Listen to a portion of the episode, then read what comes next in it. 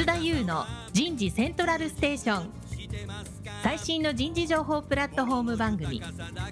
日本最大級の人事エグゼクティブクラスのコンソーシアムの代表を務めシンガーソングライターとしても活躍する楠田優が有名企業の人事や人事をサポートする企業の方をゲストに迎えて第4次産業革命時代に我が国の人事がなすべきことを模索しながら情報提供していきます。この番組は株式会社アイプラグ。タレンタ株式会社。株式会社ファーストキャリア。株式会社 AW ステージの提供でお送りいたします。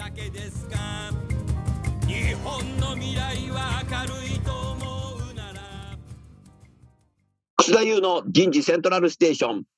最新の人事情報プラットフォーム番組パーソナリティの楠田優です。皆さんこんにちはだいぶコロナも収束してるんだろうかな。昨日は東京駅でですね、ちょっと会食があって、お店に入ったら満席で、あと今週は日本橋でランチの大きなあのエグゼクティブの、えー、会合がありましたけど、まあお店の中も満席で、まあどこ行っても昼も夜もみんな飲食は戻ってきたなということで、私自身もね、毎日、その後はなんか、夜遅くまで渋谷のバーにいましたけど、バーも満席で。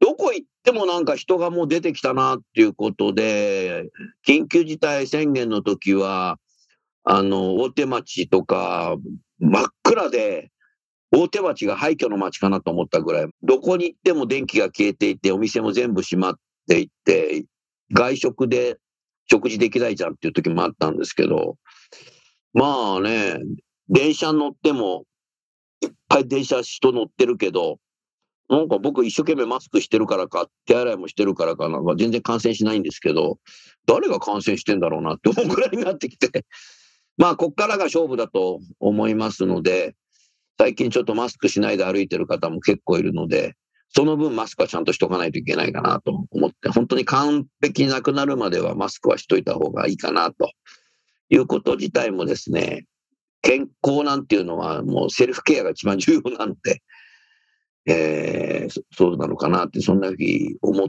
ている今日この頃ですけど、皆さんはいかがお過ごしでしょうか。ただ暖かくなってきたんで、この今年の夏はなんかみんなマスク外しちゃって歩いたりするんじゃないかな。またなんか増えちゃったりするのはもう、もう緊急事態宣言って言葉を聞いただけでもなんかネガティブになるので、もうこっからは皆さん、えー、辛抱してね、えー、コロナが完全になくなるように、パンデミックを乗り越えていきたいなと思います。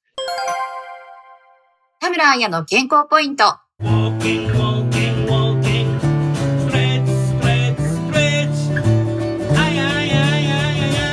健康維持のための姿勢改善。姿勢の悪さは体のアンバランスを引き起こし、歪みが発生し不調へとつながります。例えば、肩こりや腰痛の原因の多くは姿勢に関係しています。正しいポジションにいないと筋肉も使えている部分と使えていない部分が出てきてしまい、一定の部分に過度に負荷がかかり痛みとして症状が現れます。座っている状態だと特に骨盤の前傾や後傾が続き、上半身が不安定になるため、姿勢が崩れやすくなります。健康維持のための姿勢改善。えー、今日のテーマは、そごう・西部の新入社員が身につける立ち居振る舞いと健康意識になります。早速ゲストの方をご紹介いたしましょう。株式会社そごう・西部人事部教育推進担当の小畑光代さんです。小畑さんどうぞよろしくお願いします。はい、小畑でございます。よろしくお願いいたします。もう一方、えー、今回のスポンサーを務めていただきます。株式会社 AW ステージ代表取締役社長の田村彩さんです。田村さんどうぞよろしくお願いします。よろしくお願いいたします。あの、小畑さんね、僕ね、はい。総合西武っていうと、どうしてもやっぱ東京にいるからやっぱ西武百貨店。はい。っていうのが、あ行くわけで、池袋店はもう学生の頃から、あのー、よく行って、よくあの、上の方で美術絵画展をよくやるんだよね。はい、そうです。はい。うん、だからそこはやっぱよく行きましたね。ありがティーンエイジャー。の頃から行ってるよ、ティーンエイジャー僕来年70歳だから、はい。もう50年以上行ってるってことだよね。ありがとうございます。それから、あの、レストラン街があるじゃない。何回だか忘れちゃったけど、はい。レストラン街にスペイン料理の美味しい店があって、はい。ビードロって言うんですけど、はい。あります。ここはね、僕ね、ある意味常連です。あ、そうですか。うん、ビードロはね、日本のパエリエリアのフェスティバルで優勝してるぐらいパエリアが美味しくて、はい。そんなに大きな店じゃなくて、本店はね、銀座にあるんですけど、はい池袋店の中にも入っていって、西部のね、池袋店の中に入っていて、予約して個室でよくね、ミーティングしたりとか、ランチも夜も。それから、一人で池袋行った時ね、お腹すくとね、一人でも行って、パエリアランチ食べちゃったりして。ありがとうございます。あと渋谷店の西部では僕あのルイ・ヴィトンファンなんで、ルイ・ヴィトンのあの手帳のカバはい。ーを買いましたね。楠田優なんで YK っていうイニシャルを入れていただいたけど、まあでも高いんだよね。ね。だけどね、ルイ・ヴィトンって10年使っても全然汗てこないし、壊れないので、手帳のカバー10年使うっつって3650日使うとしたらさ、値段を3650日で割れば、1日あたり大したことねえじゃん、みたいな。でね、僕なんかね、ルイ・ヴィトンのカバンね、20年使ってんのいいんですよ。2000年頃買ったやつだから、20年以上使ってるよね。だから、壊れないから、だから値段高いんだけど、20年で割ればさ、7000日で割ればね、1日あたり大したことないんだよね。そういうふうに考えてね、結構、渋谷店のビトンに行って買ったりとか。名前入れちゃってる、イニシャル入れちゃってるから売れねえじゃん、みたいな。いや、もともと売る気ないけどね。ありがとうございます。うん、でも将来子供にあげようかなと思ったんだけど、子供同じイニシャルの人はいなくてうん、3人子供いる。でも孫にね、1人ね、孫娘がね、僕と同じイニシャルなんで、今5歳の孫娘に将来ビトンあげようかなと思って、孫娘があの、女子高生になった時あげようかなと思ってんだけど、2台使えるかもしれないね。そうですね。うんさあ、そういうことで、田村さん、はい。このそごう・西武さんにあなたは仕事でお世話になってんだね。はい、そうなんです。今回、あの、4月の新入社員研修の中で、立ち居振る舞い研修というのを実施させていただきました。うん。はい。あのーそごう・西武さんは、会社の戦略上、テナントを入れるっていう方に舵を切られたので、そごう・西武さんの、あの、正社員の採用、入社した方っていうのは、外商になるケースっていうのが非常に営業になるケースっていうのが多いんじゃないでしょうか。はい。あの、今年度22年度は29名が入社しましたが、あの、全員がお得意様部のセールス、いわゆる店舗でお買い上げいただく上位の富裕層のお客様の担当者として、お客様のお買い物、お手伝いをするお得意様セールスへ配属いたしました。ですよね。はい。詳しいでしょ、僕。ありがとうございます。ということは、やはりお得意様自身が健康である方が多分多いだろうし、そうですねそ。そういうところにきちっとして立ち振る舞いされると、若くてもお得意様は、おお、そごう・西武の社員はいいなっていうふうに僕は思うんじゃないかなとはい。考えましたけど、いかがですか、小畑さん？その通りだと思います。やっぱりお得意様にとっては、新入社員もベテラン社員も、あの、弊社の社員、担当セールスとしては変わりがございませんので、あの、新入社員といえども、あの、きちんとした立ち居振る舞いができなければ、お客様に失礼に当たると思いますので、そのとおっしゃる通りだと思います。うん、そうですよね。あのー小畑さん、私、実はね、ものすごい猫背だったんですよ。はい。もうあのー絶滅したネアンデルタル人ぐらいね、猫背だった。我々はあの、ホモサピエンスなはずなんですけど、なんかもう猿の祖先なんじゃないか。祖先はみたいな形のね、猫背だったんだけど、田村綾にね、指導を受けてね、ネアンデルタル人からやっとホモ・サピエンスぐらいになりましたね。まだちょっと猫背なんですけど、だから、田村さん、猫背って治せるね。そうですね。治りますね。はい。僕がモルモットだよね。はい。そのやり方と意識を変えれば全然治りますね。立ち振る舞いもそうなんだよね。はい。あの、小畑さん、人間って生まれてから1歳前後で誰からも教わらずに歩き出しちゃうんですよ。はい。最初、伝え歩きから始まってね。はい。別におじいちゃんおばあちゃんや親が教えたわけじゃないんだけど、いきなりハイハイから歩き出しちゃうんだよね。はい。そうするとなんかね、教えてないのに、うわ、すごいみたいな、天才とかって天才じゃないよ、みんなそうなんだよ、みたいな。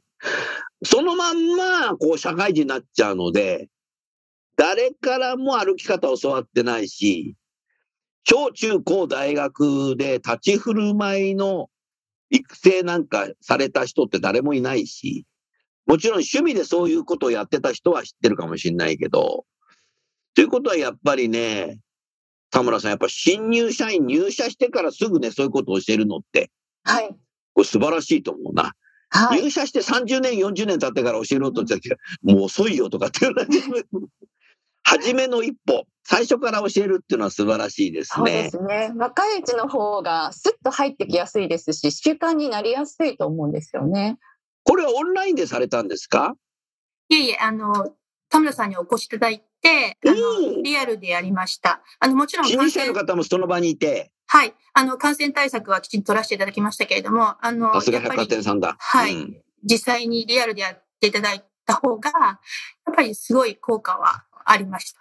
なるほど。時間は何分ぐらいされたんですか？えっと、今回は2時間でお願いしました。これ結構長い時間。はい。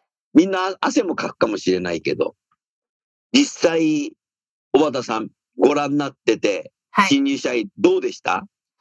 田村さん自身が、講師の田村さん自身がすごく素敵でしたので、やっぱ教える側も素敵じゃないと、あの、皆さんついていかないんですけども、田村さんの歩き方、姿、あの、すべて素敵でしたので、あの、それが一番良かったです。ああ、田村さんすごいフィードバックもらっちゃったね。いや、もうなんて嬉しいお言葉なんでしょうか。ありがとうございます。あの、たった2時間ですけど、私から見ると立派な百貨店人に、あの、見た目だけですけれども、なっていくその変化を目の当たりにして、ちょっとびっくりしました。私たち自身もびっくりしてました。あの、立ち居振る舞いを意識させるっていうことが、意外に本人たちの社会人として自覚をするっていうことにつながっていうのは少し予想外というか、あの、そこをまず最初に、本当にプログラムの一番最初は田村さんのこの立ち居振る舞い研修だったんですが、あの、一番最初にやってよかったなと思うところです。多分、あの、新入社員は社会人になったばっかりなので、知識としても吸収力が豊富だと思うんですよね。そうですね。それからやっぱもう学生とは違うんだっていうことでこう入社してきてるから、吸収力のみならず意識も高いんですよね。そうです、ね。だからそういうところにやっぱりやると、ビシッってなる可能性っていうのは高い時期だと思うので、それが2時間の間に見れたんでしょうね。なんか本人たちも、あの、社会人になって店頭に、まあ、立つお客様と接客する中で一番ちょっと不安だった部分のようでして、その姿勢だとか、やらなくてはいけないっていうのは分かってたんですが、どういうことをやれば一番綺麗に見えるかって、やっぱり、あの、おっしゃるように教わっていたことはないので、うん。実際、あの、目の前でやっていただいて、自分自身も変化が感じられたと思うので、あの、やってよかった、受けてよかった、自覚ができたっていうような、あの、自信がつきましたっていうのが、あの、新入社員から多く聞こえてきました。新入社員が自信がつきましたって言ったら、やっぱり教育担当としてはもう最高のさ、はい。褒め言葉だよね。そうですね。うん、それは良かったですね。田村さん、具体的には、一番最初、初めはどんなところからやったんですか？はい。あのー今回の目的が2つ、この研修の中でありまして、うん。1つ目が、その社会人としての健康管理とか、セルフケアの重要性をまずは知っていただくことっていうのが1つ目の目的でして、で、うん。2つ目が、そのお客様に好印象を与えられるような振る舞い。うん。あの、例えば姿勢とかですね、歩き方だとか、動作だとか、所作の部分ですね。そういったのを身につけて、現場で活かせるようになることというのがありました。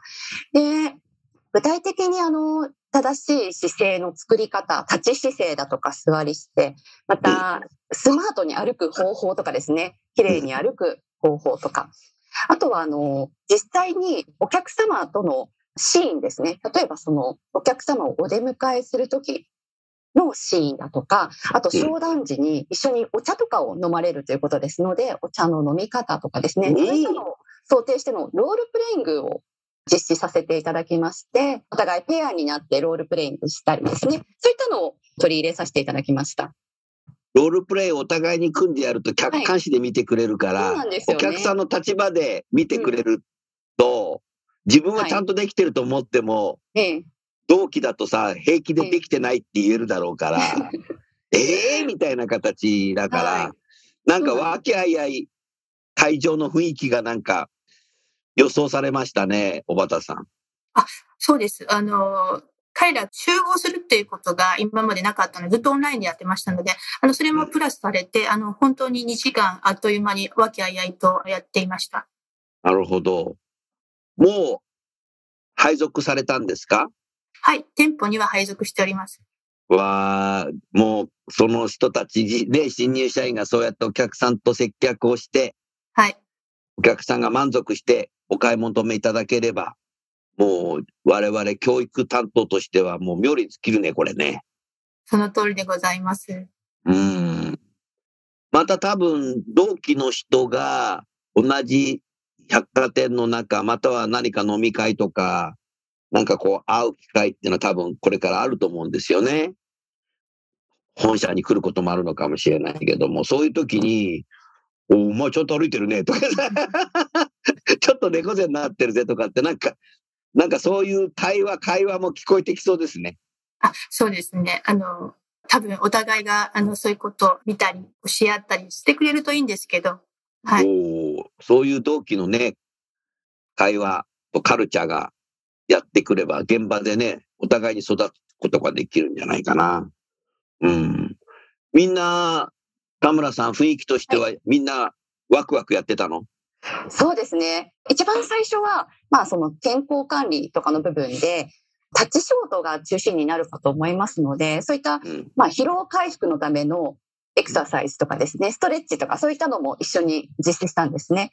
で、もうその部分で少し体もほぐれ、リラックスしてきたのかなというところから、姿勢とか歩き方とか、もう皆さんご自身の、なんでしょう、ウォーキングとかですね、お互い見合ったりしながら、ちょっと緊張感も持ちつつ、見られてるっていう意識ですね。そういったのも持ちつつ、あの、楽しそうに実施されてましたので、すごくその変化も、その2時間の中でも見て取ることができまして、はい、私自身とても楽しく一緒に研修実施させていただきました。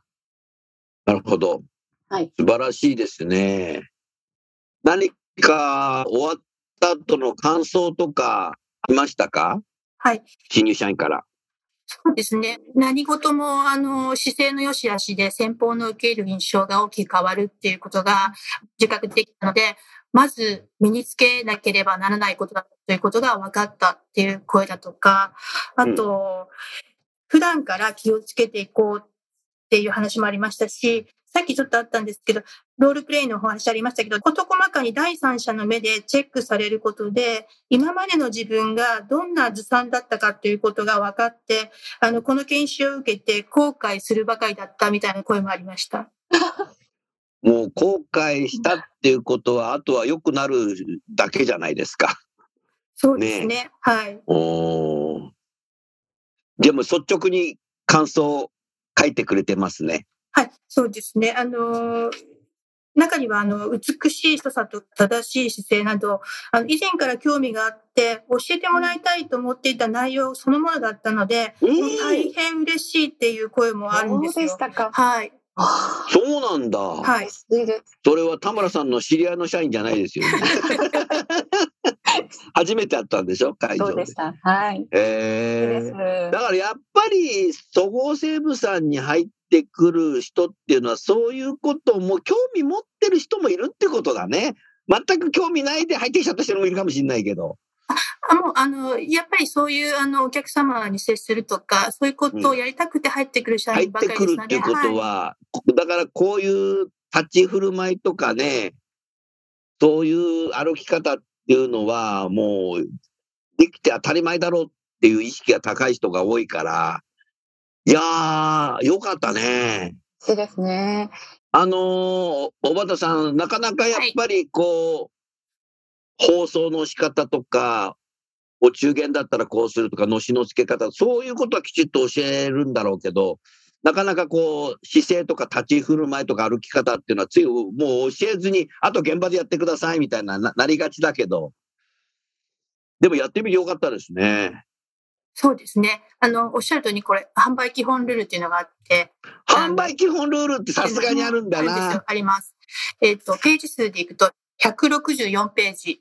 あこんなの、にあるんだ。はい。おっしゃった通りに、あの、放送の仕方から安全管理、それからいろんなことがこういうふうにあるんですけど、百貨店のマナーって私たちも教えてきたし、あの、お辞儀の角度まで決まってたんですけど、あの、田村さんとお話しする中で、今回配属されるお客様、新入社員は、お得意様セールスっていうことで、富裕層といわれる上位のお客様に担当するので、あの、我々が今まで百貨店として実践してきた立ち振る舞い以上のもう少し高いレベルの立ち振る舞いを実践しなければ、お客様のご期待に添えないんじゃないかっていうのが最初のきっかけで、もう少しワンランク上の研修を田村さんの方にお願いしたっていうのが、こちらの思いでございます。なるほど、ありがとうございます。田村さん、皆さん、はい新入社員、最後終わった時は、あ、ここまでできるようになったのと思いましたか？いや、本当に思いましたね。あの、すごく自信があるように見えました。うん。それは良かった。そうなんですよ。やっぱり、あの、最初に皆さんにもお伝えさせていただいたんですけど、この立ち振る舞いの部分の一番基本となるのが姿勢なんですね。で、姿勢って全ての動作に関係してくるんですけど、まあ、立ってる時、座ってる時、歩いてる時もそうなんですが、例えば、しゃがむ時とか、人に何か物をお渡しする時だとか、もう振り向く時とかですね、すべての動作につながってまして、そこの部分ができるようになると、かなり他の部分の動作とか所作っていうのも綺麗に見えるようになってくるんですね。基本なんだね。そうなんですよ。で、そういった部分がなんで重要なのかとか、どうすれば綺麗に見えるのかとか、そういった部分っていうのを知って、実際に体を使って動かしてうん、体で覚えていただくみたいな、そんなことをやりましたので、うん。本当に皆さん堂々とすごく見えまして、はい、うん自信のある素敵な新入社員になったなというふうに感じました。うん。素晴らしいね。ありがとうございます。小畑さん、これをきっかけに、今後、どのように何かさらに発展、展開したいなというふうに今、思われていらっしゃいますか？はい。あの、この研修には新入社員と我々人事部以外にも、うん店舗の教育を担当する教育推進担当も参加させていただきまして。あ、そうだったんですね。はい。どうでしたどんな感想も寄せられましたか？その方たちからは。がですね、その2時間で飛躍的に良くなった新入社員を見た担当たちがですね、これは店舗に帰ると、くたびれ感が目立つ先輩社員が逆に逆目立ちするのではないかという危機感を覚えましてですね、なるほど。きちんと立ち振る舞いができた新入社員だけでなく、これは店舗全体で身につけさせる必要があるのではないかっていうようなことになりまして、おお。すぐにその場で田村さんにご依頼させていただいた担当がいました。おそうだったの？はい。田村さん。はい。実際に、あの、今他の店舗さんとのこの研修、セミナーを実施することが、この夏決まりまして。おお、じゃあその店舗に行かれて、はい、そうなんですとか。広報で、はい、食堂など広いスペースを、はい。あ広いスペースがあるのね。はい。ああ、それはいいね。はい、ありがでたいです。もそれう受けた人とたまたまその日高級使って休まれてた人がいたとしたら高級してた人えー、休むんじゃなかったみたいないやいや 次の日話題になるかもしれないね。うん、実際に2にって、あの、ああそういうふうにするのねはい。そうそうしないとはい。百貨店さんはやっぱローテーションになってるので。なるほど。はいさすがそうやって配慮してる。そうなんです。のねはい、いただきました。うん。でもベテランの方たちも、すごく一生懸命やるんじゃないかな。つい忘れがちで、日々仕事してるケースってありますよね。そうですね。あのー私も実際にあの、隣、横でやってみたんですけど、あ、そういうことだったんだとか、あの なんか気づかされる部分はあったので。お、おばたさんもそうなんだ。はい、手塚さんもやらなきゃダメだよ。そうですね。あの、言っときます。人事担当役員。はい。僕は親しいですけどね。うんちょっと現場でそうやってやっておけば、新入社員が習った後、配属した後も、忘却曲線入んないし、会社のカルチャーになってきますよね。そうですね。うん。でも意外とお客さんってそういうの敏感ですよね。はい、見てます。うん、見見られてますよね。商品も見に来てるけど、うん。営業の方も見てるよね。はい。あの先輩社員が言ってたんですけど、あの、お得様のセールスで、いわゆるその店頭でお客様をお出迎えする、あの、これも田村さんにやってもらったんですけど、その時にあの、二人並んでた時に、あの、くたびれたセールス担当者と、きちんとした担当者がいた時に、自分の担当者がどちらだったら嬉しいですかって話を先輩社員がしていて、おお、いいです。そういう先輩社員するんだ、それ。言いました。で、それで自分の、あの、担当が、その二人のうち、くたびれた方だったらお客様ってどう思われますかっていうような問いかけを先輩社員がしていまして、うんまさにその通りだと思います。あの、なるほど。お客様ってやっぱりそういうところまで見てらっしゃるっていうのはその通りだと思います。うんあのー人間って、くたびれていくんですよ。だから、くたびれた社員っていうふうに作ってるけども、最初はくたびれてないんだけど、どんどんくたびれていくんですね。で、そのくたびれていく瞬間の阻害要因って何かっていうと、くたびれててもお客さんが来てくれるからってなると、くたびれてる自分でもなんか買ってくれちゃったりすると、意外とそれがくたびれてても大丈夫なんだっていう阻害要因になる可能性ってのは実は人間ってあるんですよね。うんところが、新入社員の時に、そういう先輩から話を聞いたり、田村みたいにきちっと指導して、自分もできたなって自信が一度でもある人は最初、現場でくたびれてきても初心に帰るんですよ。それから同期でくたびれてない社員にすれ違った時とか、ふって思い出したり襟を正す瞬間だんですよね。だから最も初心に帰るっていうのは、新入社員研修でそれを習ったかどうかっていうのがすごくあるので、だからお店にてやっぱ疲れてきて、今の新入社員でも少しくたびれる瞬間っていうのは必ず来ると思うんだけど、でも初心に戻る。人間だけが何かちょっと疲れてきても、ちゃんとやろうってなる生き物なので、ここがやっぱり教育の意味っていう、育成の意味っていうのが、人材開発の意味、人事の意味っていうのはそこに僕あるなと思いますね。あ。だからやっぱり新入社員研修でやってみてよかったで、新入社員研修でやったら今度は、いや、既存の人たちもやろうみたいな。いいね。そうですよね。いや、もうなんか新入社員の皆さんって本当にいろんなご自身の強みってあると思うんですけど、やっぱりそういった立ち居振る舞いが綺麗だったりとか、自分をよりよく見せるっていう方法を知ってれば、それが結構一つの強みにもなったりするんですよね。なので、それを自分の強みとして活かして、現場で活かしていただきたいなというふうに思います。田村さん。はい。小畑さんにご質問ありますか？はい。あの、今回いろいろと研修の内容を組み立てる上で、あの、ご相談させていただいて、どんな内容がいいかとかですね、いろんな要素っていうのを、あの、ご要望いただいたりしながら、あの、組み立てていったんですけども、ぱりどの項目というか、まあ、姿勢だとか歩き方だとか、まあ、お茶の飲み方とか、しゃがみ方とか、いろいろと、あの、ものの取り方とかですね、いろいろ実施させていただいたんですが、その中で、やっぱりこれは一番良かったみたいな、どんな項目が効果があったとか、そういったのってございますか？あの、それはあの、すべてに効果があったと思います。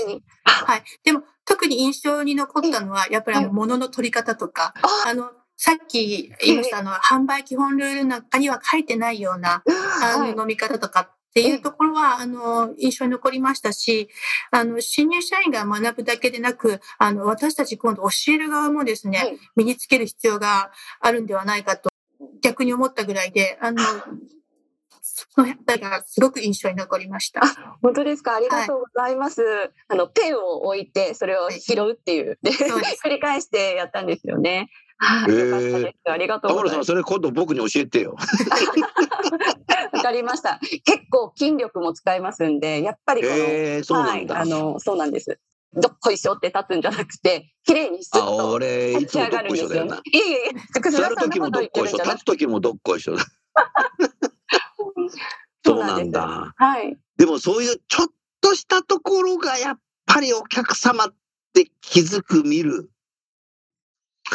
そうですね。ですよね。はい。やっぱりそういう営業セールスの方ってのお客さんがもうずっと長くお付き合いするだろうから、お客さんの方が彼が良かった、彼女が良かったっていうふうになる瞬間って、やっぱり結局そこが百貨店のおもてなしの原点になり始めてるかもしれないね。そうですね。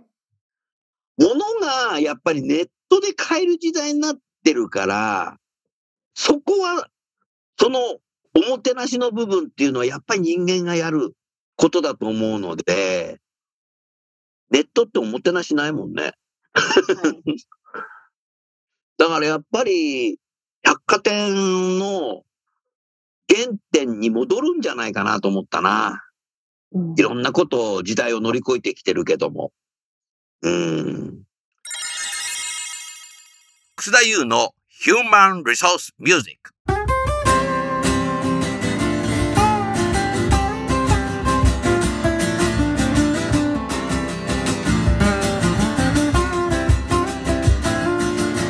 今日お送りする曲は、私のサードアルバムの中から、あなた育児なし、あなた育児なし。男性が育児に参画しないと、女性がマミートラックに入ってしまいますよ、というメッセージソングです。それでは聴いてみましょう。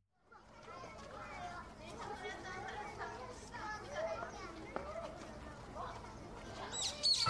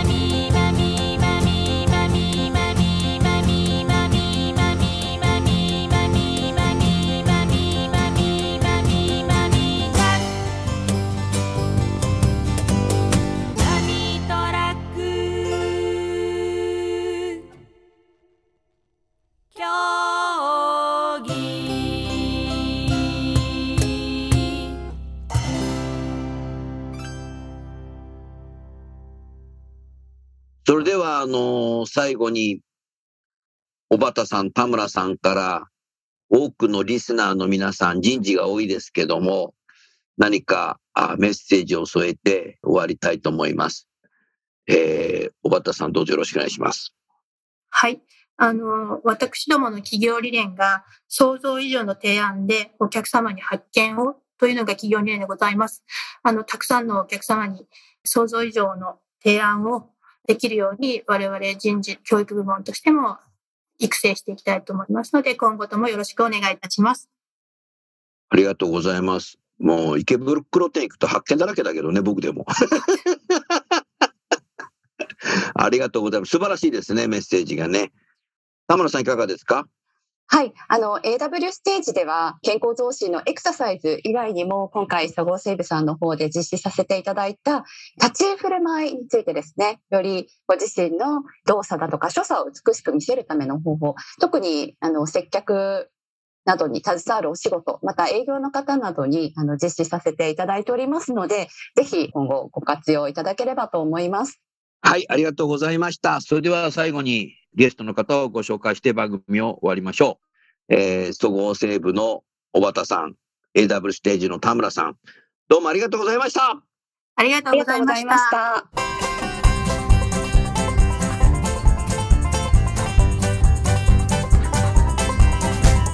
今日の番組はいかがでしたか？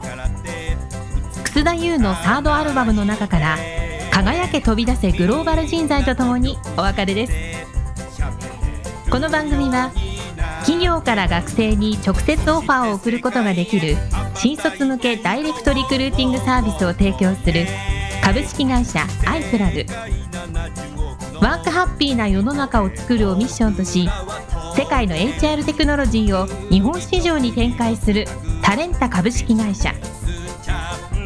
若きリーダーたちの可能性を引き出し企業と社会の成長に還元する。株式会社ファーストキャリア。職場でできるストレッチと質の高いウォーキングを提供する健康経営サポート企業の株式会社 AW ステージの提供でお送りいたしました。それでは次回もお楽しみに。届けてこう。